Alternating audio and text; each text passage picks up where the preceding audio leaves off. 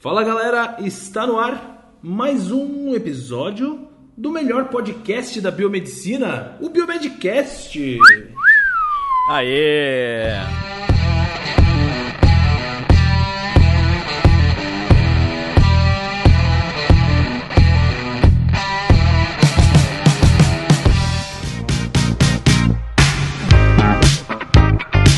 Estamos de volta! Estamos de volta aí 15 dias depois. Estamos Isso aí, aqui. muito bem, aqui quem está falando é o Otávio, hoje diretamente de Foz do Iguaçu, essa cidade com tríplice fronteira dentro do Brasil, maravilhosa. Que beleza! E aí galera, tudo bom? Aqui quem tá falando é o Bruno aqui de Goiânia. Estamos aí para mais um episódio. Espero que vocês gostem bastante com esse convidado aí sobre um tema que é um dos mais pedidos aí da biomedicina. Fala galera, aqui quem fala é o Luiz, diretamente do Rio de Janeiro. E hoje temos um dos podcasts mais pedidos, requisitados por vocês. Então, por favor, fiquem até o final para escutar a história desse convidado maravilhoso que tá aqui hoje. Tem muita coisa para falar. E é isso aí, tô animado. Tô também hoje tô como ouvinte. É isso aí, muito bem. Nem me fala, hein? A gente sempre quando entrevista alguém aqui, a gente fica aí só ouvindo, né? Aprendendo. Pois é. Então, galera, como vocês já viram aí na, na nossa apresentação, né, na, na imagem Título. da capa e no título desse episódio, Já tá sabendo do que se trata, se obviamente. você não baixou direto aí no, no automático, né? Pois é. É, se você chegou agora de Marte e não sabe do que a gente está falando, a gente tem entrevistado aqui mais do que especial. Tive a honra de ter aula com ele é, por lá na minha faculdade, lá na, em 2000 e, sei lá, 2010, eu acho. Ah, tive aula de imuno, não me esqueço. Bom, enfim, quem a gente trouxe aqui hoje é o Dr. Tiago Castilho Massuda. É isso? Tá certo? É isso É. aí, Thiago Castilho. Thiago Yuichi Castilho Massuda. É, Yuichi, esqueci do, do segundo nome. Mas é isso aí, galera. Então, o nosso querido convidado de hoje, a gente vai falar o, o- o- com o professor Tiago. Eu chamo ele professor, né? Não? o Tiago, o nosso perito, né? Perito criminal. Pô, aí você, aí você me entrega a idade, ô, Otávio. Você entrega a idade. Não, esse aqui tem um monte de. tem um monte de professor aqui que é tão jovem quanto você. Mas enfim. Então se apresente, por favor, professor. Ou digo, digo. Professor. Digo, digo, perito, Perito. Macedo. Tiago. Daí, galera, boa noite. Um prazer muito grande aí estar com vocês. Eu sou, sou fã aí de todo mundo. O Otávio entregou, né? Eu fui, fui professor dele ali no, no Pequeno Príncipe. Mas conheço, admiro muito o trabalho aí do Luiz e do Bruno também. É, o, o do Biomedcast, acho que é um canal sensacional aí para divulgar a biomedicina. Então, parabéns pela, pelo, pelo, pela iniciativa, né? E para não me alongar muito, é, eu tô falando de Curitiba, vocês falaram aí de, de onde vocês estão falando, né? É verão agora no Brasil, mas Curitiba tá agora exatamente com 16 graus, né? Pois é. É, Acostumado aí já. tá roubando o frio do, do Brasil pra aí. Pois é, pois é. Então, pessoal, acho que a ideia hoje é falar um pouquinho da, de uma das áreas que, que os biomédicos mais, mais têm interesse em atuar, né? Que é a perícia. Eu sou, sou perito criminal aqui no, no estado do Paraná. Fiz o concurso no ano de 2007 é, e, e até então, desde lá, tenho, tenho atuado em, em diversas áreas. Tenho atuado na docência também, né? Como o próprio Otávio falou. É, já lecionei aí nos cursos de graduação e pós-graduação, seja aqui, seja é, em outros lugares, em outros estados. Aí eu tive a oportunidade de conhecer por conta dessa atividade também. E tô animado também para discutir, debater com vocês aí um pouquinho sobre essa minha área. Legal, Thiago. Isso aí. Pô, bacana, bacana, excelente. Tô animado. É, na verdade, assim, ó, é, o formato que a gente usa você já deve conhecer, né? Porque, enfim, por conta da, da- das entrevistas que a gente já fez aqui, mas basicamente a gente deixa o nosso, o nosso convidado bem à vontade para enfim, falar o máximo que ele puder, né? Porque é o momento dele e é o momento em que a gente traz aí o, esse conhecimento e compartilha com o, o nosso ouvinte que está nos escutando agora, certo? Ah, bom, então, Thiago, para a gente começar, ah, a gente vai começar como todo, como todo convidado que a gente traz aqui, a gente faz sempre basicamente a mesma pergunta, a gente pede, não é, não é uma pergunta e sim, ah, a gente pede para que o convidado ele descreva um pouco, enfim, de forma é, claro, é, de forma resumida, né? A sua trajetória até aqui. Né? Como que foi a sua trajetória dentro da biomedicina até aqui? Beleza, Otávio. Na verdade, então, eu, eu sou paulista, né? Até estava comentando um pouquinho antes da gente entrar no ar aqui com vocês.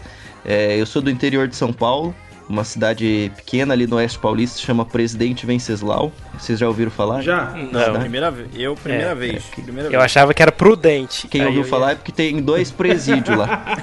Se alguém ouviu falar, tem dois presídios. É a notícia da cidade. É, brincadeira. Eu, ah, os nossos ouvintes de Presidente Venceslau vão falar alguma coisa. Nasci lá e e, na verdade, o pessoal de Prudente lá tem a faculdade mesmo de biomedicina, lá deve ter ouvinte, então um abraço pra galera do, do interior de São Paulo. É isso aí. E, só que eu fui me graduar em Londrina, né? É, no norte do Paraná, aqui, a Universidade Estadual de Londrina. Era um dos primeiros cursos de biomedicina é, do, do estado, né? Então a biomedicina, embora já bem consolidada aí no, no estado de São Paulo, que foi onde eu, eu decidi, optei por fazer o curso, né? No Paraná, na verdade, tinham pouquíssimos cursos na época que eu prestei o vestibular, né? Dois ou três só, e a UEL era o, mais, o curso mais antigo, nem, nem tinha turma formada, na verdade. Né? O curso estava começando lá no início dos anos 2000, eu, eu cheguei a passar em uma outra universidade que já era ma bem mais conceituada no curso de biomedicina, que foi a Unesp, no campus de Botucatu. Mas por conta da, da proximidade ali que, que a cidade de Londrina tinha com, com a minha cidade natal, eu acabei optando por fazer o curso em Londrina, que foi, foi onde eu me graduei, é, e, e logo na sequência entrei no mestrado, porque eu tinha como uma das possibilidades, e, e, e a que eu estava vislumbrando para minha carreira, era a carreira acadêmica mesmo, era a docência, né? Então eu, eu fiz o mestrado direto, até me lembro que eu nem tinha me formado ainda, eu acho que alguns de vocês, não sei se passaram por essa experiência, mas eu nem tinha me formado e eu já estava fazendo a prova do mestrado, né? É. Porque é geralmente ali no final do ano, então Pra mim foi mais ou menos isso também, essa transição. Só que eu tava terminando a faculdade, escrevendo o projeto de doutorado, fazendo a prova do doutorado, é uma doideira o negócio. É, é então, eu também tava bem naquela época de é. TCC e, e, final de estágio. E estudando para a prova do mestrado, para fazer a, a seleção, e, e, acabei sendo aprovado e já ingressei direto é, no mestrado. Né? Eu entrei na biomedicina sim, porque eu, eu vislumbrava essa, essa possibilidade de trabalhar na carreira é, acadêmica na área de pesquisa, né? Que era algo que me interessava nesse, nesse primeiro momento. É, só que durante o mestrado e no final do mestrado, oh, desculpa, no final da graduação e no começo do mestrado, que eu, que eu já estava desenvolvendo minha pesquisa, eu, eu comecei a vislumbrar outras oportunidades na área de concurso público, né? Então, é, até uma curiosidade, né? Eu sou de uma família que, que a maioria do, dos meus parentes ali, pai, mãe, tio, primo, a maioria é servidor público. É, e eu via nessa, nessa carreira pública uma opção interessante por conta da estabilidade, por conta de, de vários motivos que hoje praticamente não existem, né? É, a não ser a estabilidade, mas uma, uma das vantagens de ser servidor público é seria a aposentadoria, hoje a gente não sabe mais como é que vai ser. É, Já era. Outra era você ter o salário em dia, você já ter visto estados aí que, que atrasam o salário de é. servidor, né? Então, então era o que a gente via como algumas vantagens que nem todas elas elas permanecem ainda, né? Mas isso eu fui colocando na cabeça e achei que era um, uma oportunidade. E aí comecei a me preparar para estudar para concurso público, né? É, além da minha carreira acadêmica que eu gostaria de seguir, que, que eu sigo até hoje, na verdade, eu comecei a me preparar para poder fazer concurso. E, e, nessa época eu comecei a procurar então alguns concursos é, que o biomédico podia prestar, porque era algo que era raro, ainda não continua sendo comum, né? Até a gente pode falar sobre isso mais um pouco, embora não seja o tema específico do, do, do nosso bate-papo, mas é, eram raros os concursos que o biomédico podia prestar. Então eu tentei, tentei buscar alguns para focar minha preparação, né?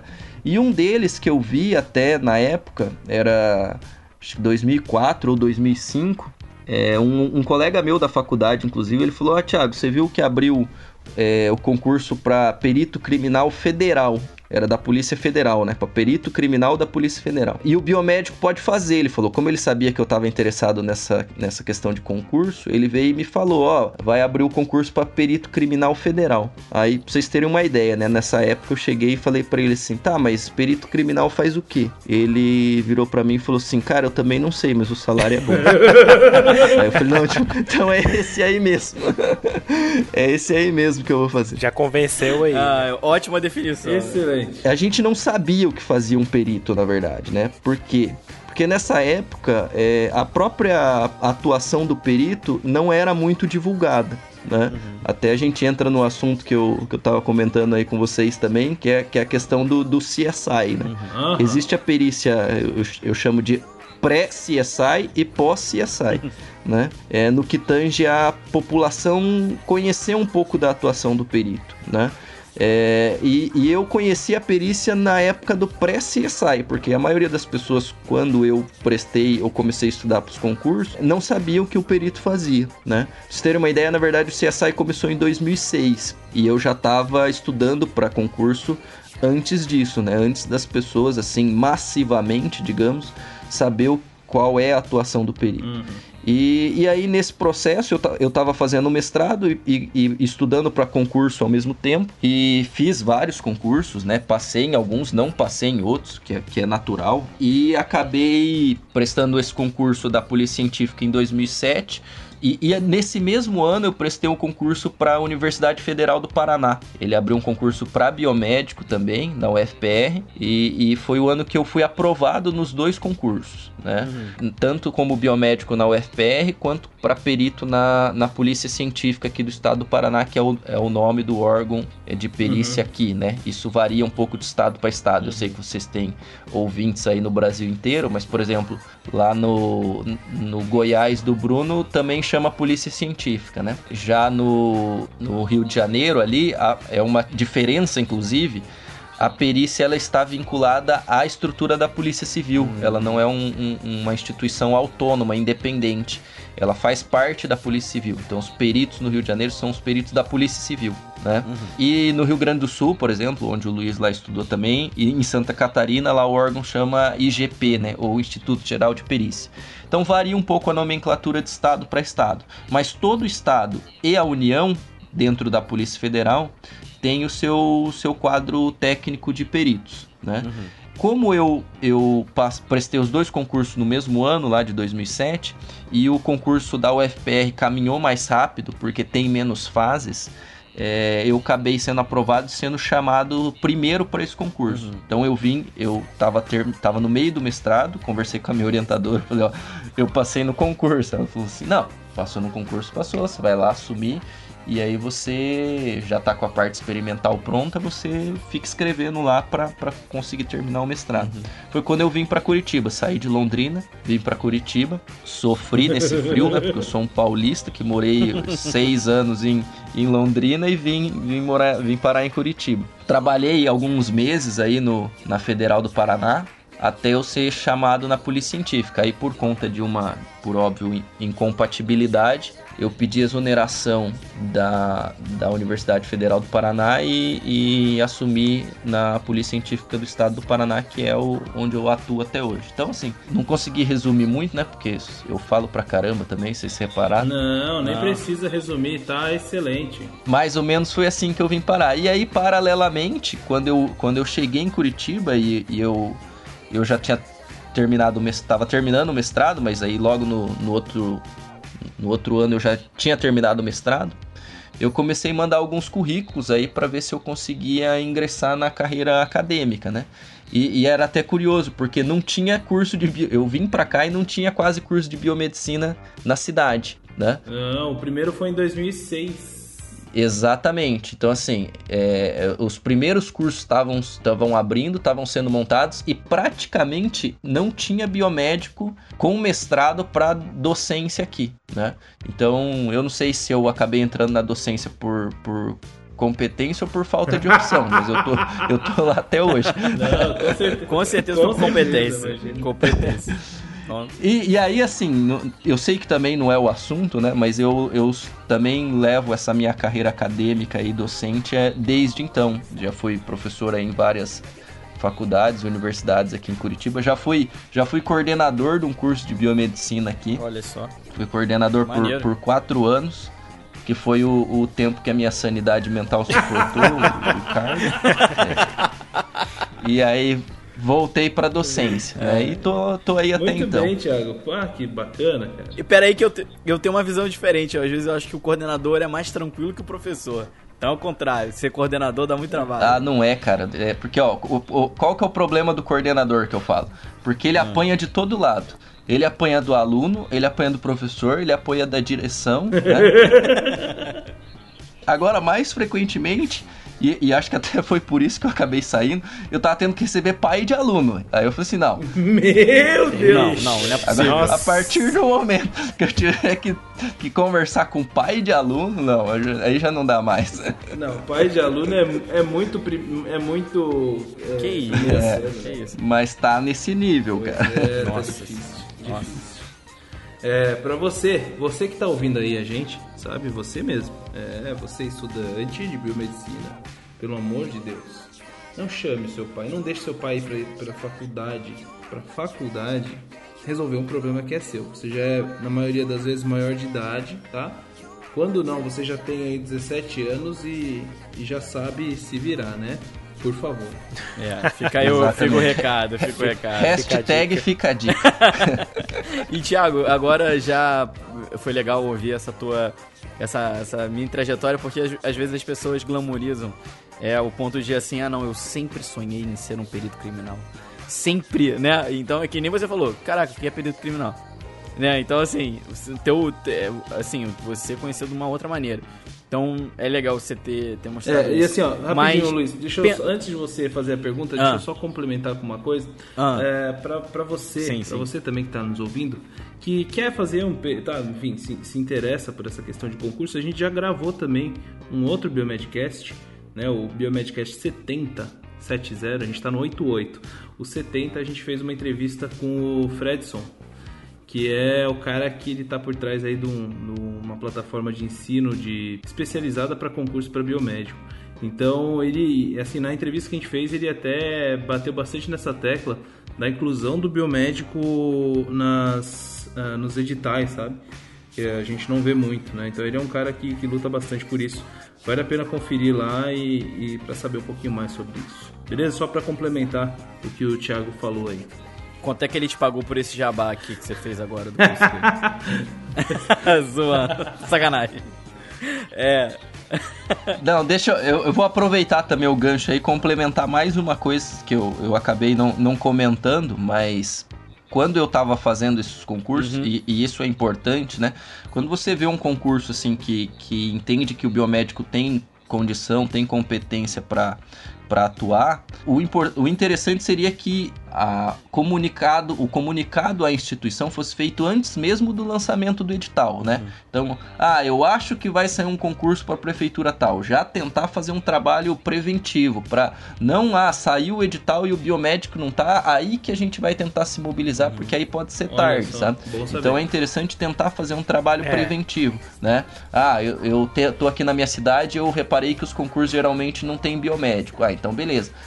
Tenta fazer um trabalho preventivo, tem, tem, tem gente que pode ajudar, e o conselho, o próprio conselho de biomedicina, né? Então tentar, da- das suas respectivas regiões. Aqui no Paraná a gente tem feito esse trabalho para tentar incluir os biomédicos. Inclusive, você é o É. vice-presidente da sexta região, né? Exato. É, tá. É, eu sou vice-presidente do Conselho de Biomedicina da Sexta Região Maneiro. aqui e a gente tem tentado fazer esse trabalho preventivo, porque depois que saiu o edital, você tentar alguma medida judicial, algo nesse sentido, já é mais trabalhoso e mais Com complicado. certeza.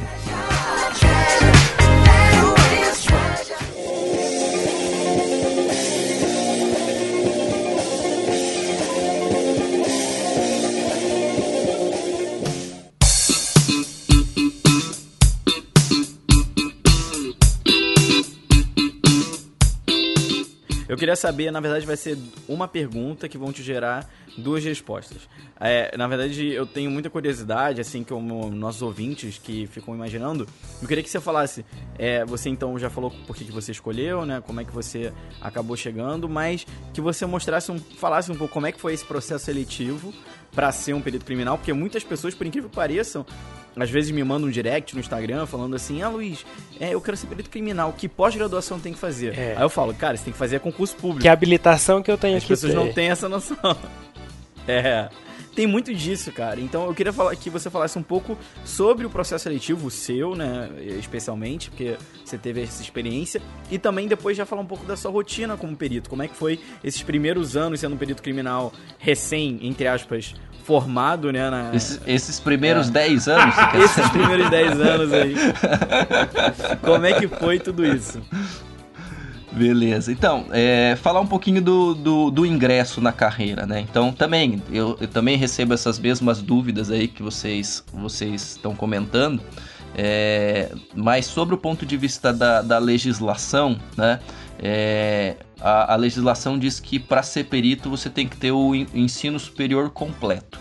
Tá? Então essa, essa é a exigência mínima. Não quer dizer que não precise ter outras coisas, mas isso quem vai definir é o edital, né? Então o edital, eu costumo dizer que ele é a regra do jogo, é o que está combinado. E o que é combinado não é caro, né? Então o que é combinado está no edital. E aí, isso varia um pouco de estado para estado. O, o estado tem geralmente um histórico, assim, né? Tudo bem que às vezes esses históricos são, são, meio é, esparsos no tempo, porque nem sempre o estado faz constantemente um, o concurso para perito. Para vocês terem uma ideia, eu falei, o meu concurso é de 2007. Depois do meu concurso, só teve o concurso em 2017, 10 anos depois, literalmente. Eu, eu né? acho que lá no Sul também foi parecido, lá no IGP. Que eu fiz esse É, concurso então. em 2017 também. Fazia, sei lá, 10 anos que não, que não tinha. Exato, e exatamente, toda essa galera que eu conheço do Rio Grande do Sul é do concurso que eu fiz da mesma época, Ah. mas se eu não me engano lá foi em 2008. É, por aí, tá? foi, por aí. foi um pouco depois do meu. Então, é, é mais ou menos assim. Mas, ah, que o concurso seja de 10 em 10 anos. A gente tem 27 unidades da federação, mais a Polícia Federal, fazendo concurso. Então é inevitável que todo ano saiam dois ou três concursos para algum estado. Né? Sendo que tem aqueles estados que fazem concurso com um pouco mais de frequência, cada cinco anos, por exemplo. É difícil fazer um concurso com menos de cinco anos, sabe por quê? Porque geralmente os concursos têm validade de dois anos, prorrogável por, por igual período, né? Ou seja, dois mais dois. Então, às vezes, o concurso fica valendo quatro anos. E aí você vai aproveitando aqueles profissionais que estão aprovados nesse concurso para fazer as, as devidas nomeações. Mas voltando à, à questão da seleção, é, tem, que, tem que dar uma olhada naqueles editais daqueles estados que você é, gostaria de pleitear, né? E aí já fica, né, uma dica também para não tem não tem como você se limitar a um estado só, senão você fica refém dessa, dessa situação de, de não haver concursos com, com uma periodicidade. Mas ah, não, eu eu sou da região Nordeste ficaria aqui nos estados da região Nordeste, ou não, não tenho limitação, posso ir para qualquer estado. Você tem que pegar esses editais dos últimos concursos e dar uma olhada como é que eles são, quais são as matérias que eles cobram, quais são as fases que ele tem, quais são os requisitos que eles exigem, né? Então, ah, qual é a, a graduação que ele existe? A, ma a maioria dos estados hoje ela aceita a graduação em biomedicina mas tem alguns estados que ainda não. Então aí vem- volta aquele assunto de ter que fazer um trabalho preventivo no sentido de conscientizar o órgão de que o biomédico tem condição de pleitear o, o cargo, né? Então você tem que ver toda essa preparação, né? Quais são as matérias que caem, quais fases que tem, quais requisitos você tem que cumprir. Então vou dar alguns exemplos para ilustrar, né? A primeira eu já falei, tem que ter ensino superior completo. Mas tem muita gente que me pergunta: "Ah, professor, eu tô no eu tô no meio da faculdade, eu posso fazer o concurso?" Eu tô no final, eu tô no começo da faculdade, eu posso. Na verdade, fazer você pode fazer quando você quiser, né? Não existe uma limitação para fazer o concurso. Não existe nenhuma vedação para prestar a prova. Existe às vezes a vedação para o ingresso na carreira. Então vai estar lá no edital que para posse é obrigatório ter a apresentação do diploma de graduação. ou certificado de colação de grau. Então você tem que estar ciente que você pode fazer a prova, mas se eles te chamarem no outro dia, você tem que ter cumprido os requisitos. Né? Ah, mas geralmente esse concurso ele é, ele é demorado, ele é longo. Então, se você tá lá do meio para o final do curso ou no final do curso, é interessante você fazer porque muito provavelmente quando eventualmente se você passar e for chamado, você já vai ter concluído, né? Então é, é uma dica também que eu dou para os alunos, né? Ah, não precisa obrigatoriamente você ter terminado o curso. Às vezes tem uma oportunidade de, de fazer um concurso e tá lá no final do ano, no último ano, já faça, né? Mas você tem que ver quais são esses requisitos que você tem que cumprir. É, e se preparar para esses para essa regra, digamos assim. Se o edital é a regra do jogo, tem como você se preparar. É lógico que você está se baseando num edital anterior. Não tem como você esperar o edital sair para começar a preparação. Porque geralmente quando o edital sai, poucos meses depois já é a prova. E aí você não tem tempo para se preparar. E geralmente os editais não inovam assim, mudam tudo, né? Muda todo o edital. Ele, ele atualiza, por óbvio, mas ele tenta manter uma base de um histórico já, né? Seja ele de conteúdos que são cobrados na prova, seja das fases que ele tem. As fases mais comuns para um concurso na área policial ou na área pericial, por óbvio, é a prova, né? Às vezes tem o que a gente chama de prova de títulos, e aí é importante, quanto mais produção, quanto mais títulos acadêmicos você tiver, isso, se o edital prevê, vai contar ponto. Então, se você tem lá a especialização, se você tem o mestrado, se tem o doutorado, se tem artigo publicado, se tem capítulo de livro, isso costuma contar, né? É, no, na prova de títulos. Você costuma ter em alguns estados o, o teste de aptidão física, né? Que é o, o chamado TAF, né? Que, que também tem uma preparação específica. Não adianta ter, achar que ah, eu vou fazer a prova e se eu passar eu vou, eu vou começar a treinar para o TAF, porque não dá tempo. O teu teve prova, prova física? Ah, no do Paraná não, mas em outros estados que eu fiz teve, hum. né? Então, é, se eu não me engano, no Rio Grande do Sul, em Santa Catarina, tem uhum. também, inclusive, né? Então, você tem que fazer uma preparação específica. Eu estava fazendo uma preparação específica. Quando eu fiz o, o, o, de outros estados, eu, eu me submeti ao TAF, inclusive, uhum. né? E eu sei que se começar a preparação tardiamente, também não dá. É igual a prova, é a prova objetiva, uhum. a prova de conhecimentos, a gente fala, né? Se você começar a preparação em cima da hora, não vai dar tempo de você se preparar adequadamente. Então, você tem que se antecipar. Ah, mas eu começo a estudar quando?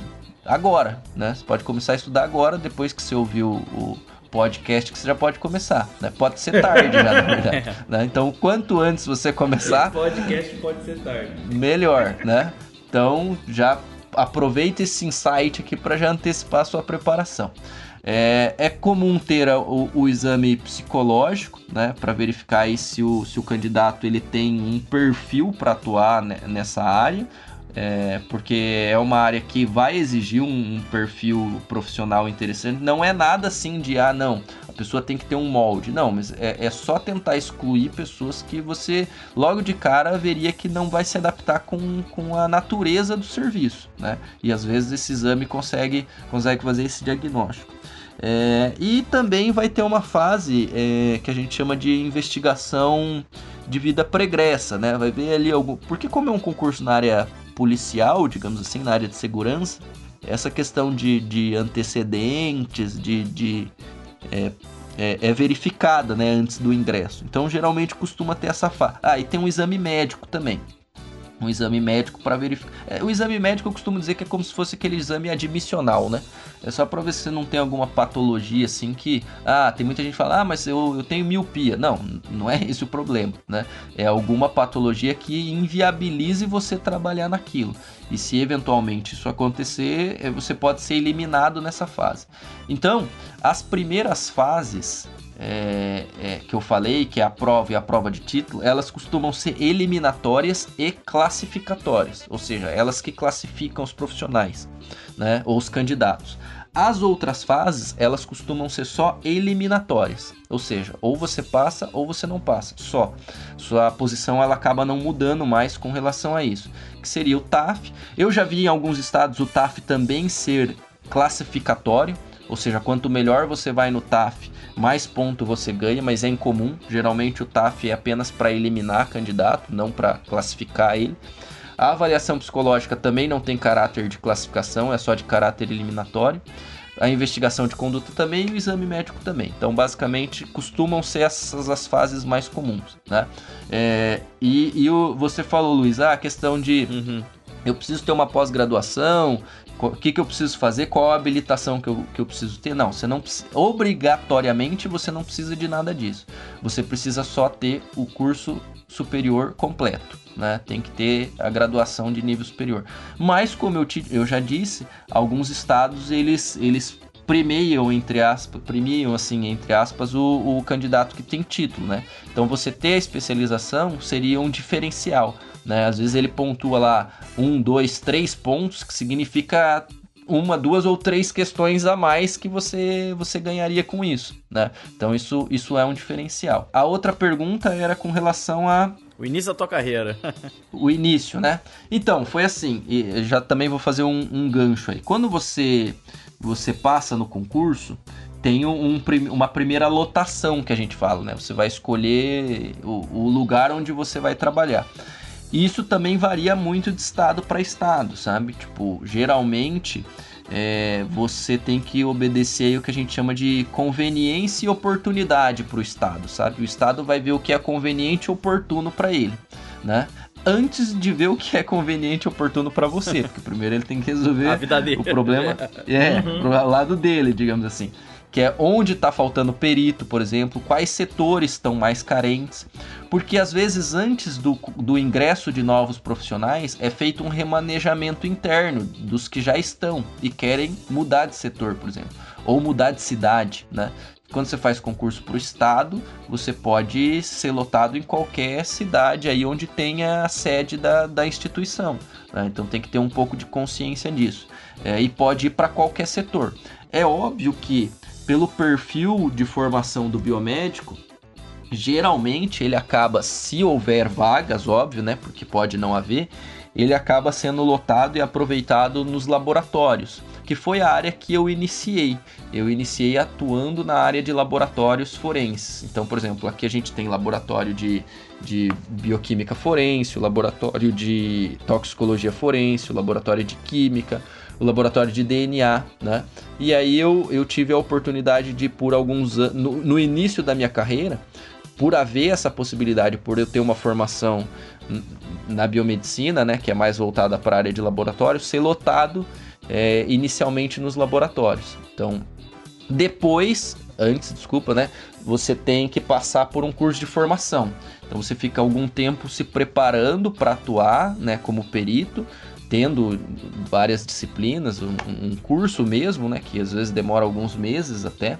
E, e aí você é lotado para atuar na, na área que você, você conseguiu vaga, digamos assim. Né? E eu fui inicialmente para essa área de laboratório. E aí, nesses 10 anos, digamos assim, né, eu fiz bastante coisa ali dentro da instituição. Muito, muito desse tempo eu acabei saindo da parte técnica, né?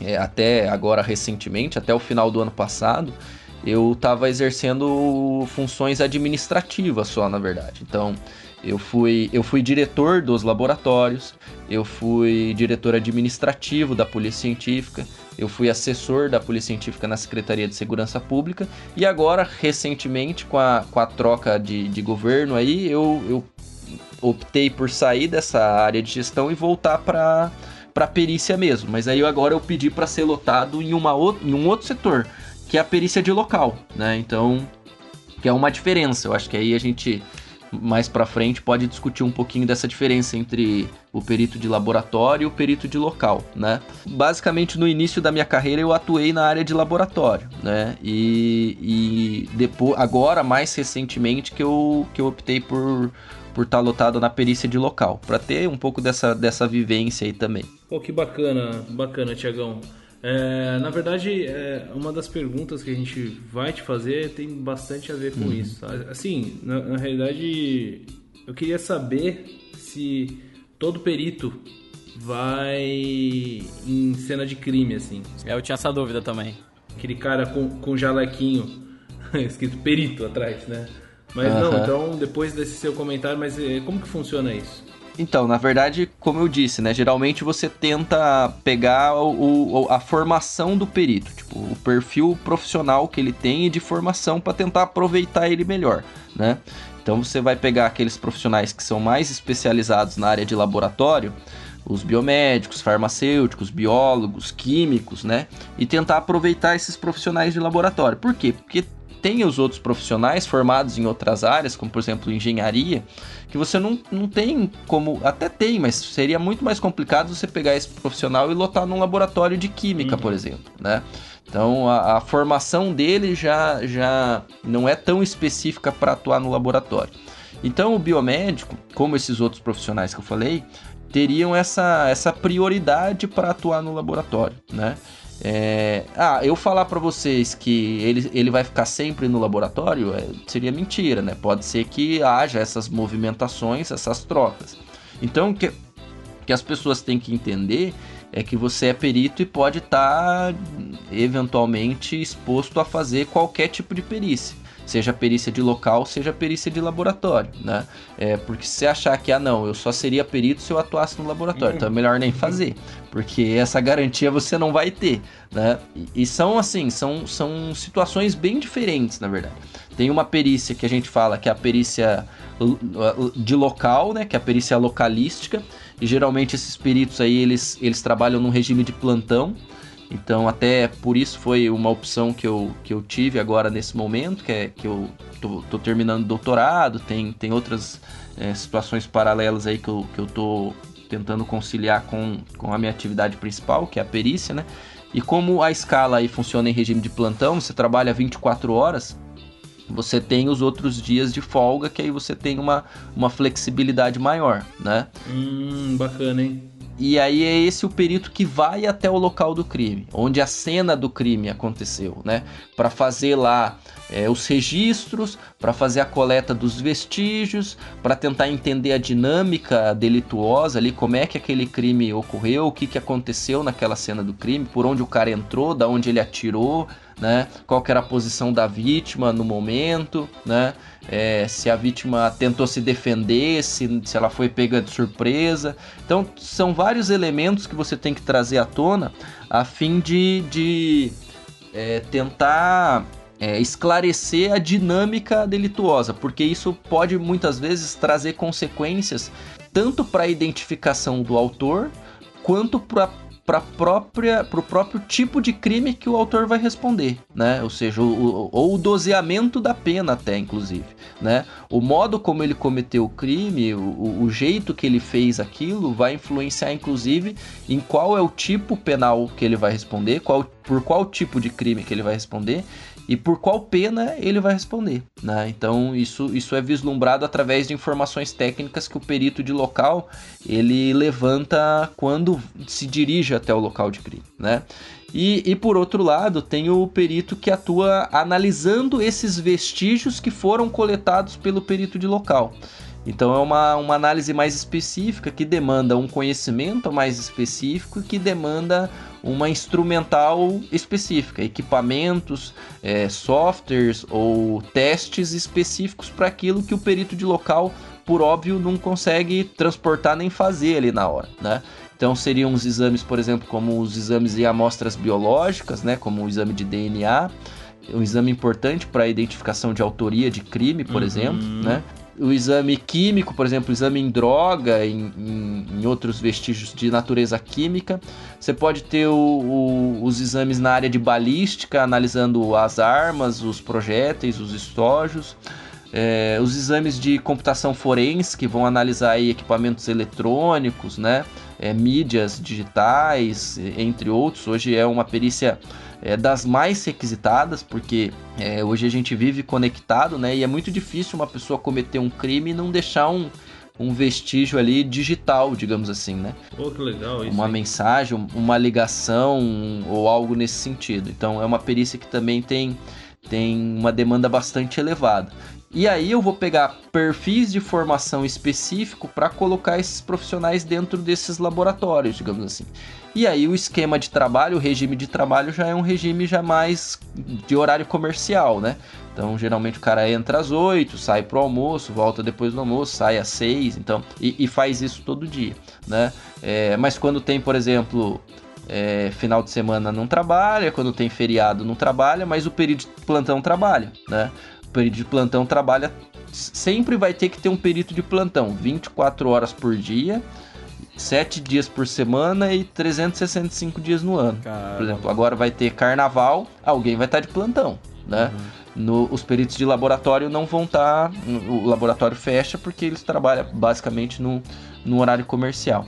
E, e Thiago, só uma pergunta rapidinho. Isso muda o, o, por exemplo, seu honorário, seu salário durante o mês? Ah, eu sou um perito mais administrativo, sou um perito é, de, de local, do laboratório. Isso muda também? Isso vai alterar? Não, não, ah, não. Tá, na verdade, entendi. você tem o mesmo salário. Na, na questão da função administrativa, se você exerce uma atividade ali de, de, de direção, chefia ou assessoramento, você pode ter uma gratificação por estar tá assumindo essa função, né? Mas aí é, é, específico por assumir uma função. Mas do perito de local para o perito de laboratório, eles têm exatamente o mesmo salário. E aí eles vão progredindo na carreira à medida com que o Estado determina essas, essas promoções aí, basicamente. As regras para promoção, digamos assim. Que bacana, cara. Que bacana. Muito bom.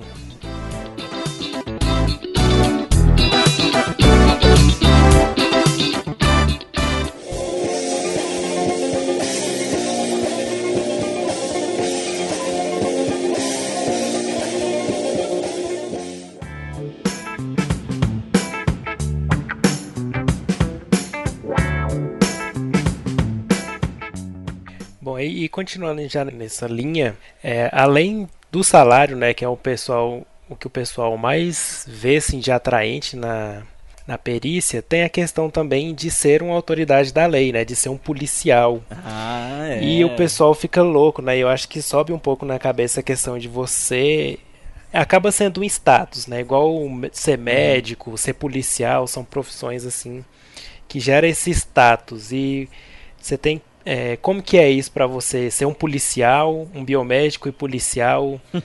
é, Caraca. Tem que, você tem que andar armado? Conta aí pra gente. Essa, essa pergunta foi boa, hein? Cara, na verdade é assim, é, é um serviço técnico, né? Tipo, teoricamente é um serviço técnico, é, é uma polícia técnica, digamos assim. Mas tá, tá, tá dentro de uma estrutura de segurança pública. Então, querendo ou não, você tem que fazer que nem você falou, ter, tem esse, essa mescla. Você é um profissional técnico, mas ao mesmo tempo é, tem, exerce uma atividade voltada à área de segurança pública é uma responsabilidade, na verdade, grande, Bruno. É, já diria, parafraseando aí o, o tio Ben do, do Homem-Aranha, né? grandes poderes trazem grandes responsabilidades. Então, assim, o fato de você tá, tá nessa função vai te expor a, a alguns riscos maiores, obviamente, e algumas responsabilidades, né? É, entre elas, por exemplo, você está você tá dirigindo viatura, viatura caracterizada, nos deslocamentos que você faz, né? Então, isso, isso acaba gerando algum tipo de, de exposição, digamos assim. E por isso você tem que tá, estar tá preparado, né? Eu já, já tive uma situação de estar de tá me deslocando a a local de crime e ser, ser abordado assim por pessoas que tinham acabado de ser assaltadas, por exemplo, né? Porque a pessoa vai ver, vai ver uma referência, tem uma viatura giroflex plotada, ele de, não vai ler se é polícia, se é perícia, o que que é, ele vai parar você e quer que ele resol você resolva o problema dele, né? Então é, é uma exposição, né? É, a gente tem uma preparação, óbvio, para isso, né? É, a gente tem porte de armas, os deslocamentos que a gente faz é, sempre com, com colete para minimizar essa, esse risco que, que ele existe, né? Inevitável. E, e a, até no próprio local isso acontece, né? Porque você está num local onde acabou de acontecer um crime. Então, às vezes há uma situação de tensão ainda ali na hora, né? E você tem que estar tá concentrado em fazer o serviço técnico, mas sem, sem ao mesmo tempo descuidar da, da segurança. É, eu, eu sempre costumo dizer que fora do meu ambiente profissional, eu, até por uma questão de segurança, eu tento evitar me expor ser um policial. Né? É, é principalmente isso, né? Não demonstrar que é. Isso. E, isso, por exemplo, no Rio é muito forte, né? Então, é. por exemplo, Isso é perigoso. Né? O cara, quando ele não tá a trabalho, ele nunca vai falar que ele é policial ou algo nesse sentido, porque é um, é um risco a mais. Aqui é, é relativamente mais seguro, mas da mesma forma eu acho que, que você pode evitar esse, essa exposição, digamos assim. né? Uhum, É. Que bacana. Legal. que bacana. É. É, E, ô, Thiago, você já chegou. Meu sonho, falar pra alguém parado em nome da lei. Graças a Deus ainda não. Já, já fez umas prisão aí, mas é de leve. já, já, já aprendeu? Uma- Nossa, cara, deve dar uma adrenalina do caramba. Eu, eu vou falar, na verdade, tem uma situação que é interessante, É. né? Inclusive constitucional. Sabe quem que pode prender uma pessoa cometendo um crime em flagrante? Vocês têm ideia quem pode prender uma outra pessoa em flagrante? o policial. Tem que ser da lei ou pode ser qualquer um? Qualquer um, qualquer pessoa pode prender uma Tá outra em brincando, flagrante. sério? Pode dar né? voz de prisão? Pode, pode. Tá na Constituição. Que tá escrito isso? lá. Qualquer um do povo pode e o policial deve prender em flagrante delito. Caraca, eu vou dar voz de prisão em todo mundo agora. É. Você está Só que o cara preso. tem que estar cometendo um crime em flagrante. Então veja, Luiz, você tá falando, mas vamos supor a, a situação hipotética Aham. do cara vir te assaltar. Ele fala, Luiz, passa o celular. Aí você chega pra ele e fala, você tá preso. Isso deve ser. Isso, é uma... Isso dá um esquete do Fundos. Isso é um assalto. Você tá preso. Basicamente, é, é, é esse cenário que você tem que vislumbrar. Teoricamente é uma beleza, né? Mas na prática. Exato. E, e aí, Isso não é indireta pros meus colegas se eu levar um docinho pro laboratório e ver pegando na geladeira. Posso dar voz de prisão? Aí não é crime, né, Pô, cara? Eu sei. Inclusive também tá na Constituição, tem lá no artigo 5 não há crime sem lei anterior que o defina. Olha né? só, bonito. Então, para algo ser crime, uma lei tem que definir como crime. E se a pessoa ela é pega cometendo o crime no, no ato, no momento, que é a situação que a gente chama de flagrante, qualquer pessoa, qualquer um do povo pode fazer a prisão, né? Mas aí eu fiz, tem a ressalva ali, depois da vírgula tem. E o policial deve, Uhum. ou seja, é dever do policial fazer a prisão em flagrante. E se ele não fizer a prisão em flagrante quando ela estiver acontecendo, ele deixou de cumprir uma obrigação que era dele. Aí ele comete um Caramba. crime, né? É o crime chamado de prevaricação. Então, se você viu o cara cometendo um crime de flagrante, é um policial, não atuou, você prevaricou. E aí você cometeu um crime, né? Então, por isso que eu disse, grandes poderes trazem grandes E, responsabilidades. você, e como né? que foi, como que foi o evento quando você prendeu alguém? Como que é? Como que foi? Você pode falar? Não sei. Na verdade, foi simples assim, né? Eu, eu tava em Maringá, na verdade eu tava com outros colegas de outras polícias, Uhum. não tinha só perito, né?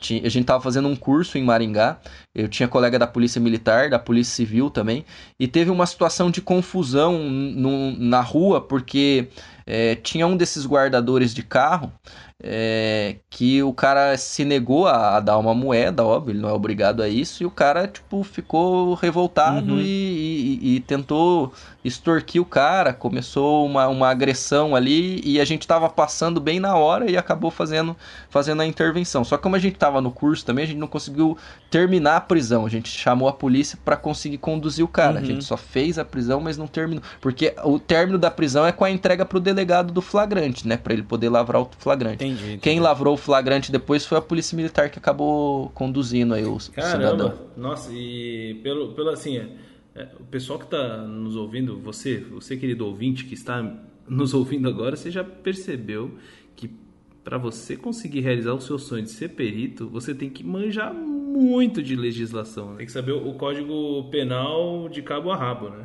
É, eu, eu costumo dizer, cara, que assim, o, o que aprova no concurso geralmente são as matérias básicas que a gente fala. O- a, a parte específica, que é aquilo que você viu na graduação, é óbvio que você também vai ter que estudar, mas você já viu aquilo alguma vez, né? É, as matérias de conhecimentos básicos que a gente fala, que é geralmente português, português teoricamente você já viu também, né? Mas já viu às vezes faz tanto tempo que você não lembra mais. É, e tem algumas pessoas que parece que nunca viram também, né? É, mas voltando aqui ao assunto, Com certeza. é, é- essas matérias, como por exemplo português, informática, raciocínio lógico e a parte de direito, que é cobrado em todo concurso, você falou em direito penal, mas tem vários outros, é cobrado direito processual penal, administrativo, constitucional e outras leis, às, vezes, né? No meu, por exemplo, caiu o ECA, né? O Estatuto da Criança e Adolescente. É, é para essas matérias que você tem que se preparar, porque essas você nunca viu, né? Você vai ter que estudar pela primeira vez. E é importante que, que você antecipe essa preparação para dar para estudar mais de uma vez, né?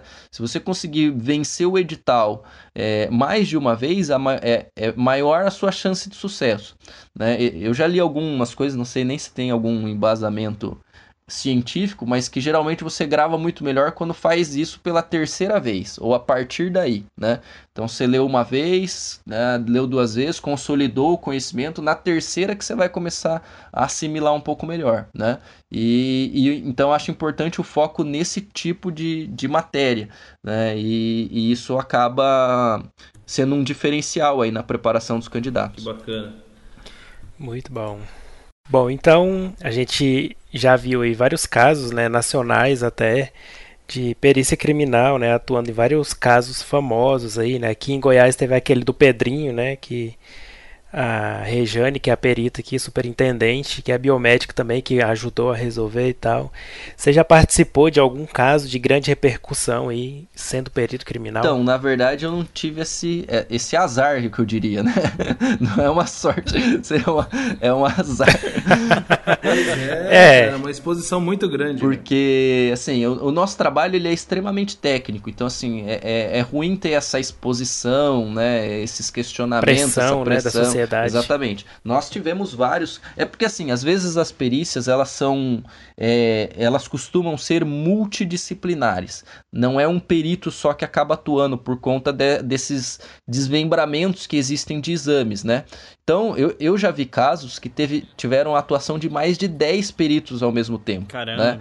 Então, ah, é o perito de local, é o médico legista, que é um perito também. Aí tem uma perícia de DNA, tem uma perícia num áudio, tem uma perícia num vídeo, tem uma perícia na arma, tem uma perícia no celular, né? Então, isso acaba gerando uma infinidade de laudos aí no mesmo caso. É, tem muitos casos, por óbvio, que eu, que eu já atuei que tem repercussão, mas geralmente uma repercussão num nível regional, não acaba tendo repercussão num nível nacional, como é o caso, por exemplo, do Pedrinho, que você falou, embora esse caso seja bem antigo, é. né? Eu acredito que a maioria dos ouvintes aí não vai nem saber. Não, não vai lembrar. não vai lembrar. É, mais casos, por exemplo, em São Paulo, como o da Isabela Nardoni. Uhum. No Rio Grande do Sul também teve um caso de bastante repercussão. O Luiz pode me ajudar a lembrar aí de, de um menino que foi assassinado e foi enterrado também. É lá, é... o nome da cidade é Presidente Venceslau. Não, não é. Ah. é. Não, não era aquele do, do que achavam que era um ritual satânico. Não. E acharam um monte de. Não, é, é um, um menino também, é, é, novo que, se eu não me engano, uma madrasta e uma, uma outra pessoa acabaram cometendo, mas parece que tem a participação do pai uhum. também. Foi um caso que, que repercutiu bastante ah, aí, do no Bernardo, do Rio Grande do, do Sul. Bernardo, isso, caso do menino nossa, Bernardo. Isso foi, isso foi, isso foi tenso. É, então uhum.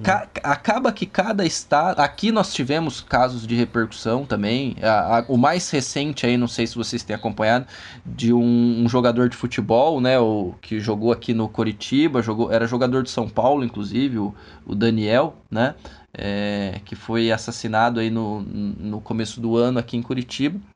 É, mas, como eu disse, esses casos acabam tendo às vezes uma repercussão só regional. Já atuei sim em casos aqui de repercussão, que você às vezes tem que ser exposto a uma entrevista coletiva até, né? Porque a imprensa cobra essas situações. É, mas, assim, se eu falar, muito provavelmente a maioria dos ouvintes de vocês não vão saber, porque são casos, como eu disse, que tem repercussão é, às vezes regional. É, mais local. Para não para não deixar assim no, sem exemplo, digamos, né? É, quando eu estava na direção dos laboratórios, a gente teve um caso de bastante repercussão que a gente acabou, acabou divulgando, que, que foi a primeira vez que a gente conseguiu um, um confronto é, de, de perfil genético utilizando o banco de perfil genético para identificar um, um, um, criminoso, né? um cara que estava preso. Né? Então, assim, é uma ferramenta nova que a gente está potencializando. Como que tá essa questão do, do banco de DNA? Tá funcionando? Então, ele tá funcionando, mas assim, a gente estava precisando de política pública que incentivasse o uso da ferramenta, sabe? A coleta. É, a uhum. coleta dos presos, a coleta dos vestígios, para incluir no banco. Uhum. E me parece que, que esse novo governo, principalmente aí é, liderado na pasta do Ministério da Justiça pelo, pelo Dr. Sérgio Moro, tem interesse em investir nessa área. Então a gente está bastante esperançoso aí de que a ferramenta agora possa ser potencializada. Uhum. Com o pouco que ela tem sido usada, ela já tem resolvido muitos casos. E um dos casos desse que, que a gente acabou atuando e, e divulgando foi de um, um, um, caso que já tinha acontecido há, há nove anos atrás, né? É, em que o, o, o suspeito que foi apresentado pelo, foi, foi um menor, na verdade, que foi vítima de violência sexual, e ele acabou reconhecendo um suspeito né? E esse suspeito, ele foi chamado na delegacia, foi reconhecido pelo menor, se, se voluntariou a, a ceder o material genético para confronto com o sêmen que foi encontrado no menor e, e esse exame deu, deu uma exclusão de que o sêmen que foi encontrado no menor não era dele, somado ao fato que ele tinha um álibi também de não estar tá no, no município naquele dia. E por conta disso, o caso acabou sendo ar arquivado, sem, sem que o cara nem sequer respondesse pelo crime por conta dessas situações que eu já coloquei. Mas quando o, o material desse, desse rapaz foi para o banco e, e somado ao, ao fato de que os presos condenados por, por crimes hediondos é, e por violência sexual também foram no banco, houve uma coincidência de perfil do material que foi encontrado nesse menor com um cara que já estava preso por estupro também. Né? E aí foi a primeira Olha vez que isso aconteceu e, e, a repercussão foi bastante positiva aqui no estado. É, muito bom.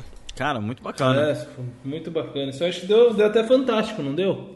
Esse caso saiu, esse caso saiu. Né? A gente teve alguns casos assim de. E, e, agora sim, foi o que eu falei. Começou a ficar comum, né? E aí a mídia já não repercute tanto, porque eu costumo dizer assim, que, que a maioria dos casos é, acabam tendo algum tipo de repercussão por conta da, do, do, momento que a mídia tá, né? Então, se ela tem alguma notícia mais interessante para divulgar, ela acaba divulgando a outra notícia, né? É. É triste isso, né?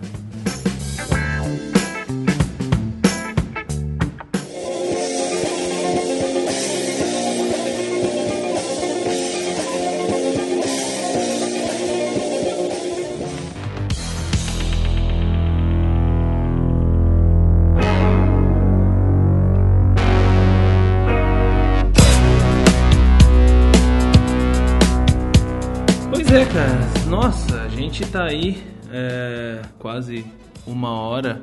É, então estamos chegando ao fim, né? Uma horinha já deu aí, uma hora de bate-papo, nem a gente nem já vê deu, o tempo passar, deu. né? É, não, o, o, o papo vai fluindo, vai fluindo, vai fluindo. Uma coisa que eu acho legal agora a gente falar nesse final é deixar mais um freestyle, assim. Thiago, você tem algumas histórias aí para contar pra gente de, de perícia sua, com alguma, alguma coisa que já, você já viu que foi muito maluca? Curiosidade, assim, da, da profissão. Então, como eu disse, né, eu atuei aí bastante tempo uhum. no, no laboratório. Então, no começo da minha carreira, basicamente eu atuei no laboratório. É, vi muitos casos assim que para mim eu eu tinha eu vinha com uma visão né eu costumo dizer assim eu costumo contar uma história bem interessante né eu, eu morei até os 17 anos praticamente na, na, na minha cidade natal lá em Presidente Venceslau é, e nunca tinha visto um, uma cena de crime, uhum. né? Uma cidade tranquila, embora tenha dois presídios lá, é uma cidade tranquila. Né? Nunca tinha visto uma, uma cena de crime, assim. É, e aí eu fui morar em Londrina, uma cidade com, com meio milhão de habitantes, né? 500 mil habitantes. Morei seis anos praticamente em Londrina e também nunca vi uma cena de crime, né? E aí eu vim para Curitiba, mas eu falei, né? Eu vim para Curitiba para trabalhar na UFPR primeiro. E aí fiquei quase um ano trabalhando na UFPR e nunca tinha visto uma cena Meu de crime Deus. aqui também. Então, nem em Venceslau, nem em Londrina, nem em Curitiba, né? Nunca tinha uma cena de homicídio, digamos assim, né? Ver um local de homicídio, eu nunca tinha visto isso. E, e aí eu entrei pra, pra perícia, né? Eu tinha 24 anos quando eu entrei pra perícia. E aí eu fui fazer lá um, estágiozinho de, de, de plantão de 24 horas para acompanhar. No começo você fica acompanhando mais só, né? É, e, e, pegando a, o macete, pegando a manha, como é que é a dinâmica, como é que é a postura. E aí eu fiz um plantão de 24 horas. Nessas 24 horas eu vi quatro Meu locais de crime. Deus. Quatro locais de homicídio. Tá louco. O que eu não tinha visto em 24 anos, em 24 horas eu vi quatro vezes. Né? Então... e aí eu comecei a refletir que uh, eu vivia num, num, universo meio que paralelo, né? A gente pois vive é, num mundo paralelo, é. né? Porque assim, a gente tem noção de que a gente vive num país violento. Todo mundo tem essa noção, né? Mas tem uma noção porque a maioria de nós, do nosso, do nosso meio, do nosso convívio, e, e acredito até que seja o mesmo perfil aí dos ouvintes, é, acaba não sendo exposto tanto à violência por conta de, uma, de, uma, de um privilégio social, uhum, digamos assim. Com certeza. É, não, não dá para negar que, basicamente, é, a, quem tem o um ensino superior, quem está estudando ou quem já é graduado, é, par, é, participa de uma, uma certa elite da sociedade, assim. É que elite é uma palavra que ficou meio endemonizada, assim, né? Mas é, é, é uma elite que, no mínimo, é intelectual. Tem muito pouca a parcela pequena da população que tem ainda ensino superior. E, e, por conta disso, a maioria dessas pessoas, na qual eu me incluo, e acredito que vocês também se incluam, é, vive num, numa situação de, de privilégio social e acaba é, não sendo exposto a essa violência de maneira tão cotidiana, tão corriqueira, né? A gente acaba tendo é, ciência de que vive num país violento mais por conta da imprensa. O Brasil registrou aí no, no último relatório é, mais de 65 mil homicídios no ano, né? É, é muita gente sendo assassinada, né? É, só Pra vocês terem uma ideia, é, se eu somar o número de pessoas que morreram assassinadas no Brasil nos últimos cinco anos e, e na Síria, na guerra, dá exatamente o mesmo número. Nossa, né? Então, a gente vive praticamente num país numa guerra. É endêmico, né? É endêmico. A, a ONU recomenda que se tenha menos de, de 10 homicídios para cada 100 mil habitantes. Né? O Brasil já chegou a ter 30 homicídios para cada 100 mil habitantes. Né? É, se você pegar a média mundial aí, se pegar todo mundo que morre assassinado e dividir pela população mundial, a média mundial, a taxa mundial de homicídio é, é mais ou menos uns 6 homicídios para cada 100 mil habitantes. Então, se aqui no Brasil é 30, significa que se você mora no Brasil, sua chance de morrer assassinado é cinco vezes maior do que, do que a média mundial, né? Mas você pega, por exemplo, o Japão, a taxa de homicídio lá no Japão é 0,8 homicídios para cada 100 mil habitantes. Não, não chega a um homicídio para cada 100 mil habitantes, para vocês terem uma ideia, né? Então, assim, é, eu, eu, eu acabei sendo exposto a essa realidade que, de certa forma, eu, eu não conhecia, né? E, e óbvio, é, geralmente esses homicídios eles acabam acontecendo nas periferias, nas cidades de, de região metropolitana, muitas vezes já relacionado a algum outro tipo de crime, por exemplo, o tráfico de drogas, né? Então tem um, um determinado perfil, mas é muito comum, né? É, é uma, uma rotina assim bem comum. E você a, a, acaba muitas vezes sendo blindado disso por uma, uma questão é, social, né? Mas. Privilégios. É, mas é assim, é uma realidade dura que a gente acaba vendo aí, né? E aí você tem, tem todo tipo de, de, de de desafio e todo tipo de, de cenário você acaba vendo, né? É óbvio que com o tempo você vê que alguns tipos de crime eles acabam sendo comuns, né? Por exemplo, esses crimes por, por dívida ou por disputa de tráfico de drogas são muito comuns, né? É, é a maioria dos casos. É, é, é, raro, assim, quando você pega um cara que não tem envolvimento nenhum com crime e acaba se envolvendo em uma situação de homicídio. Como é o caso, por exemplo, de um latrocínio, né? Que tá lá o cara, ah, foi ser assaltado, não tinha nada a ver com aquilo e acabou morrendo. Né? Essas situações são, embora não incomuns, são exceção, né? A regra geralmente é, é, é gente que já está envolvida de certa forma com um meio criminoso, né?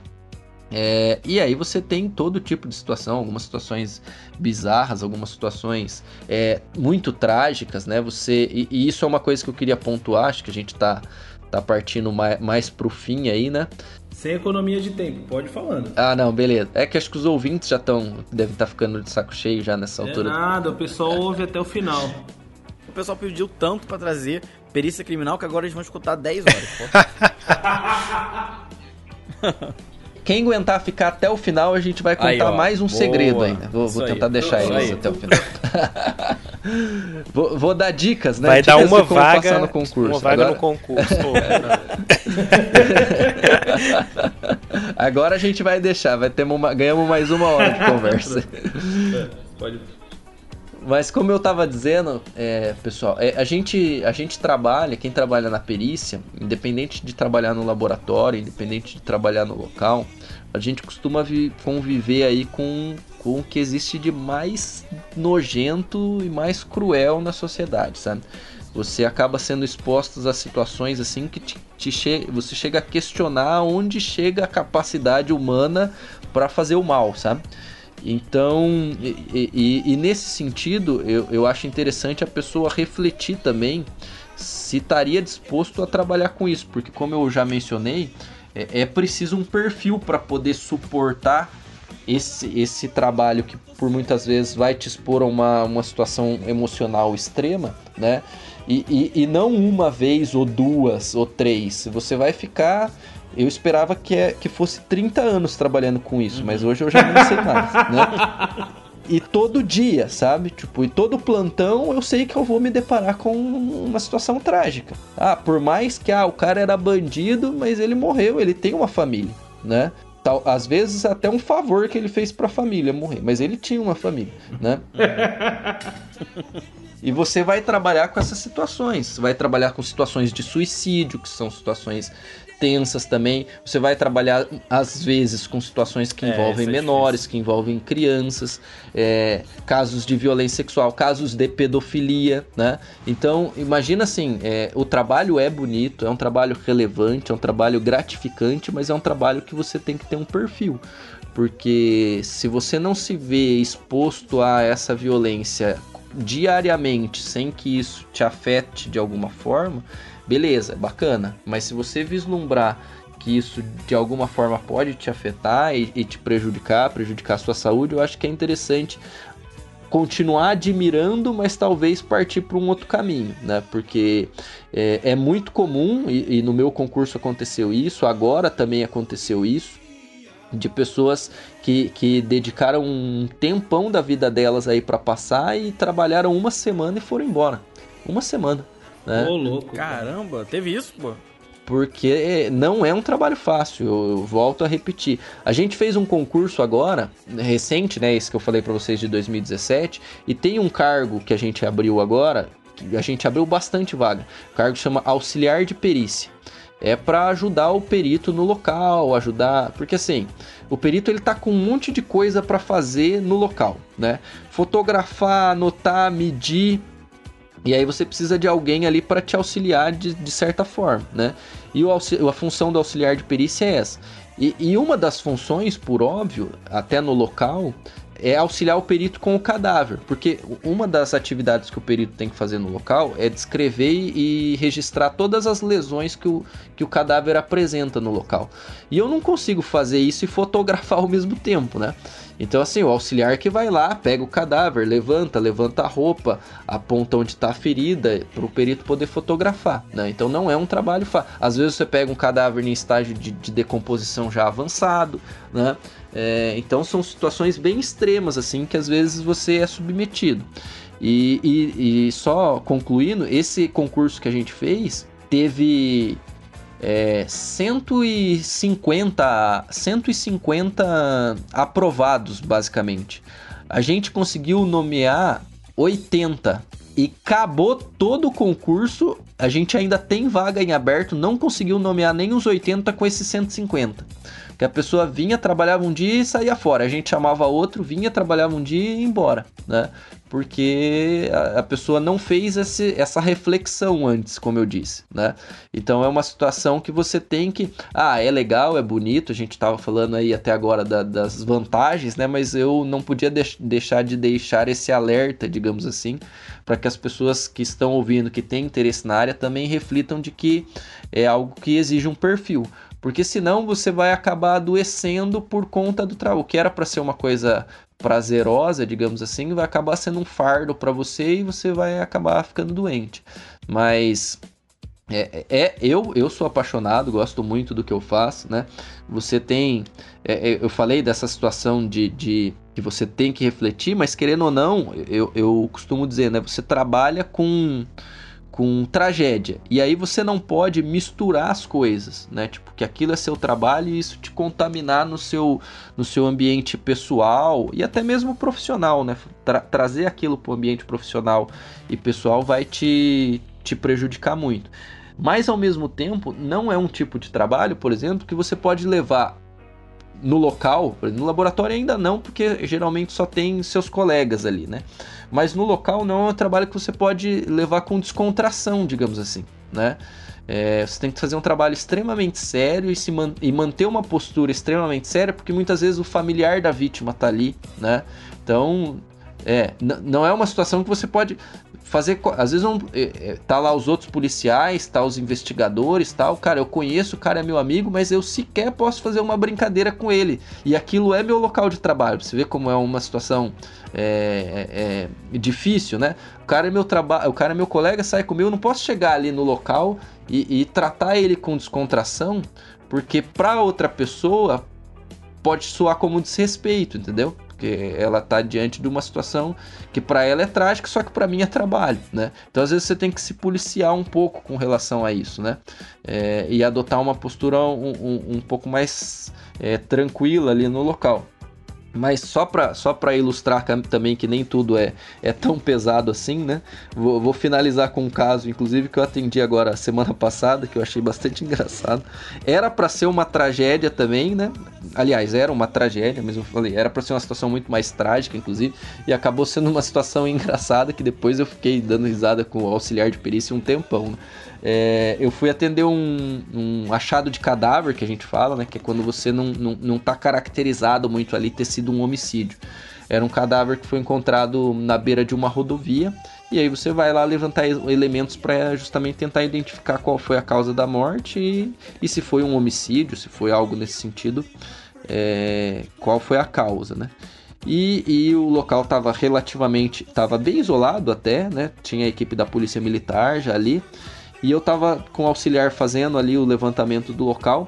De repente parou um carro na, na no acostamento, assim, e desceu um casal desesperado é, chorando. Ai, ai, ai, é muito comum acontecer isso, né? É, os policiais não conseguiram conter ele, eles, eles entraram na zona de isolamento, passaram pela fita, e aí eu fui tentar segurar, porque eles já estavam bem próximos, e já aconteceu situações assim de perito não conseguir segurar, a pessoa vai lá e abraçar o cadáver, sabe? Cheio de sangue mesmo, às vezes, e, e mexer e tal o que pode prejudicar o trabalho, óbvio, do perito, né?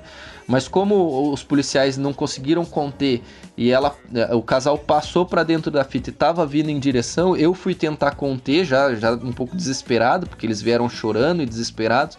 Aí eles, na hora que eles estavam indo e eu estava segurando, estavam bem próximos, assim, imaginem a cena.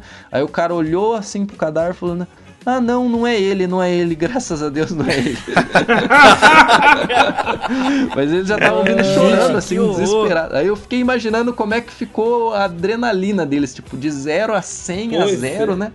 E depois estavam lá batendo um papo, porque o, o, o, a pessoa que eles estavam procurando, por óbvio, também estava uhum. desaparecida, né? Então, assim, foi uma situação que que levou eles uhum. a um uhum. estresse máximo, depois baixou, mas eles ainda estavam numa situação de estresse, porque embora não seja o, o, familiar dele, o familiar dele ainda estava uhum. desaparecido, né? É, mas foi engraçado a reação, assim, porque eles estavam. Você vê aquela reação de luto neles, eles tinham a certeza de que era, e quando eles chegaram perto, ah, não, não, não é, não é, graças a Deus, graças a Deus. Nossa, agora eu tô. Agora eu vou dormir hoje pensando, será que eles encontraram o que eles estavam procurando? É, e boa pergunta. Caramba, meu, que legal. Olha, viu, Thiago, muito obrigado, viu? Muito obrigado por compartilhar é, essas histórias, essas experiências né, com a gente. Eu tenho certeza que o, o nosso ouvinte também está muito, muito contente em, em, poder saber desse tipo de, de coisa que ninguém conta, né? Na verdade, isso nenhum, nenhum lugar, assim, pelo menos tenha passado, ninguém me, me, me trouxe essas reflexões. Então, te agradeço aí muito, muito, muito mesmo por compartilhar isso com a gente, esse conhecimento, essa experiência. E é isso, é isso. Eu queria aproveitar, vamos, vamos caminhando então para finalizar o episódio. Você tem alguma consideração? Quer deixar alguma mensagem aí pro pessoal que está no início da carreira, que quer, enfim, seguir isso? Acho que, né, acho que já, a gente já conseguiu é, dar um recado bem bacana para esse pessoal, né? Tanto com os prós quanto com os contras, né? E mas, enfim, fica à vontade. O tempo é seu aí, o microfone, fica à vontade para, enfim, deixar alguma mensagem para o nosso ouvinte que está ouvindo agora. Não, beleza. Na verdade, eu queria agradecer a vocês aí, a Otávio, Luiz, Bruno, que, que participaram aí junto comigo. Agradecer aos ouvintes aí pela, pela audiência. Parabenizar novamente o, o Biomedcast aí por, por ser esse canal único praticamente aí de, nessa modalidade, digamos, de divulgação da, da biomedicina, né? Então acho muito importante esse, esses meios de divulgação, tá possibilitando aí ao, ao acadêmico, ao profissional informação e, e pelo pelo currículo que eu vejo aí do, dos, dos entrevistados de vocês, estão tentando trazer o máximo de, de informação com qualidade, né? Você sabe também que tem muito, muito picareta por aí, mas... Pois é. Nossa, mãe, na biomedicina... É, nossa. demais. a, a, maioria das pessoas que vocês tentam trazer aí é, é sempre muito bem qualificada para falar do assunto que vocês, que vocês escolhem, né? Foi um prazer, cara. Admiro muito o trabalho de vocês aí. Contem comigo em, em outras oportunidades, é, seja na, na perícia, é, seja no conselho, que, que eu tô vice-presidente hoje. Se o pessoal tiver dúvidas, se o pessoal tiver alguma alguma consideração. Eu sou um cara extremamente acessível. Não sei se vocês vão colocar lá depois, provavelmente na chamada. Com certeza, ou... vamos deixar link para tudo. Uhum, mas se quiser falar, pode falar. É, seu Instagram, e-mail. Enfim, Instagram. Isso, é. Agora, agora eu tô usando bastante aí, tô tentando ativar um pouco as redes sociais, justamente para divulgar, passar um pouco mais de informação sobre esse cotidiano da, da, perícia, digamos assim, trazer informações com relação à biomedicina também, porque eu tenho essa, essas duas bandeiras, né? Então tô tentando usar mais ali o, o Instagram, é, Temassuda, o Instagram lá se o pessoal quiser seguir, né? É, no Facebook eu acabei estourando ali o número de, de pessoas do, do perfil particular ali, né? E, a, e criei uma página então, que eu também tô compartilhando tudo na página lá, Thiago Massuda no, no, no Facebook, porque no, no perfil pessoal eu não consigo adicionar mais. É, e aí, se vocês me permitem fazer um, um merchan aí jabá. no final também. Oh, claro, vai que é tua. Opa, pode fazer o jabá aí. Fazer o jabazinho, depois eu mando aí. aí tem que pôr agora aquela, aquela é. vinheta do clim é, caindo a, a moeda. A gente cobra baratinho, pode ficar tranquilo. É. A gente está com um projeto novo aí, chama Instituto Honorum, né? Que está viabilizando alguns cursos de extensão na área de perícia. É, e para, na verdade, o, o, o, instituto tem duas vertentes. O curso de extensão, principalmente voltado aí a, a acadêmicos que querem conhecer mais da área de perícia. O, o próximo, inclusive, é, é, meu aí na área de genética forense. Cursos geralmente de 10 horas é aula, que tem certificado, vale como hora complementar, que eu sei que os acadêmicos também precisam, né? É, então tem esse viés de, de é, fornecer esses cursos de extensão, geralmente aos sábados aí para os acadêmicos, e a gente tem uma outra linha aí de um outro público, que é os cursos, são os cursos preparatórios para concurso público na área de carreiras policiais, que eles é, aquelas pessoas que querem prestar um concurso para polícia militar, para polícia civil ou para perito. A gente também está com esse projeto de um curso preparatório é, e como eu disse, o quanto antes é, antecipar aí a, a, sua preparação, maior é a chance de sucesso. Tem uma frase que eu, que eu li uma vez quando eu estava estudando, que, que me motivou bastante, inclusive, que dizia que concurso você não faz para passar, concurso uhum. você faz até passar. Então você tem que perseverar, tem que insistir tem que se preparar, né? E, a gente tá com uma equipe bem forte aí, bem qualificada para quem, quem quer seguir essa área conseguir atingir esse objetivo. Se quiserem também seguir lá no, no Instagram e no Facebook, Instituto Honorum. Oh, Beleza? Legal. Valeu, obrigado, deixar. pessoal. Opa. Pode deixar. Vamos deixar o link aqui tudo, pode deixar. O pessoal clicar Exatamente. e ir para lá direto. Certo, então, galera. Sim, então eu queria agradecer muito o Thiago aí pela, pela disponibilidade, né? Como vocês viram, ele deve ser muito atarefado e ainda tirar um tempinho para falar com a gente aqui. Eu me sinto muito honrado e agradeço muito aí por esclarecer essas dúvidas, né? Eu também recebo direto E agora toda vez que alguém me perguntar de perícia, eu já põe o link do Biomedcast, fala, escuta aí, escuta o Thiago, que ele falou tudo. Então é isso aí, muito obrigado. Bom, Thiago, queria agradecer, cara, aqui hoje também. É sempre muito bom quando a gente fica aqui de ouvinte, é, ouvindo as histórias dos nossos entrevistados, tudo que você tem para contar. Eu acho que eu admiro muito a carreira da perícia criminal. É, então foi muito legal ver tua trajetória, tudo que você já fez. E é o nosso cast aí definitivo de perícia criminal, né? A gente já. Na verdade, eu ainda não era do Biomedcast, mas já teve um episódio, né, de CSI. Bem é, lá a gente falou do CSI. Foi o, o segundo episódio nosso. Mas esse aqui vai se tornar o, o, episódio definitivo de perícia, mas não vai ser o último de perícia. Pode ter certeza que a gente vai te chamar outras vezes aí para outros papos. E é isso aí, cara. Muito obrigado. Pode contar aqui com a gente. Sempre, sempre um prazer. E é isso aí. Estou esperando agora no Rio de Janeiro, em breve. Beleza, tamo lá. Vamos, vamos, vamos pro Goiás tudo. também. Vamos, vamos, vamos que vamos.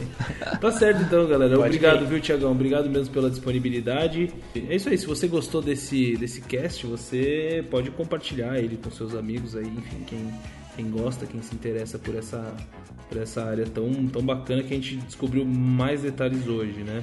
E se você gosta do Biomedcast e quer contribuir financeiramente, você pode também, né? Lá no padrim.com.br barra Biomedcast, certo? Já deixo aqui um beijo para nossos padrinhos e madrinhas que estão aí nos apoiando. Exatamente, um beijo para cada um de vocês. Isso aí, muito obrigado. Financia o Biomedcast aí e mantenha o, o, o, esse podcast no ar para todo mundo que está ouvindo. É isso aí. Beleza? Beleza. Então, um abraço, pessoal. Até a mais e tchau. Tchau, pessoal. Até a próxima. Valeu. Falou, galera. Tchau, tchau.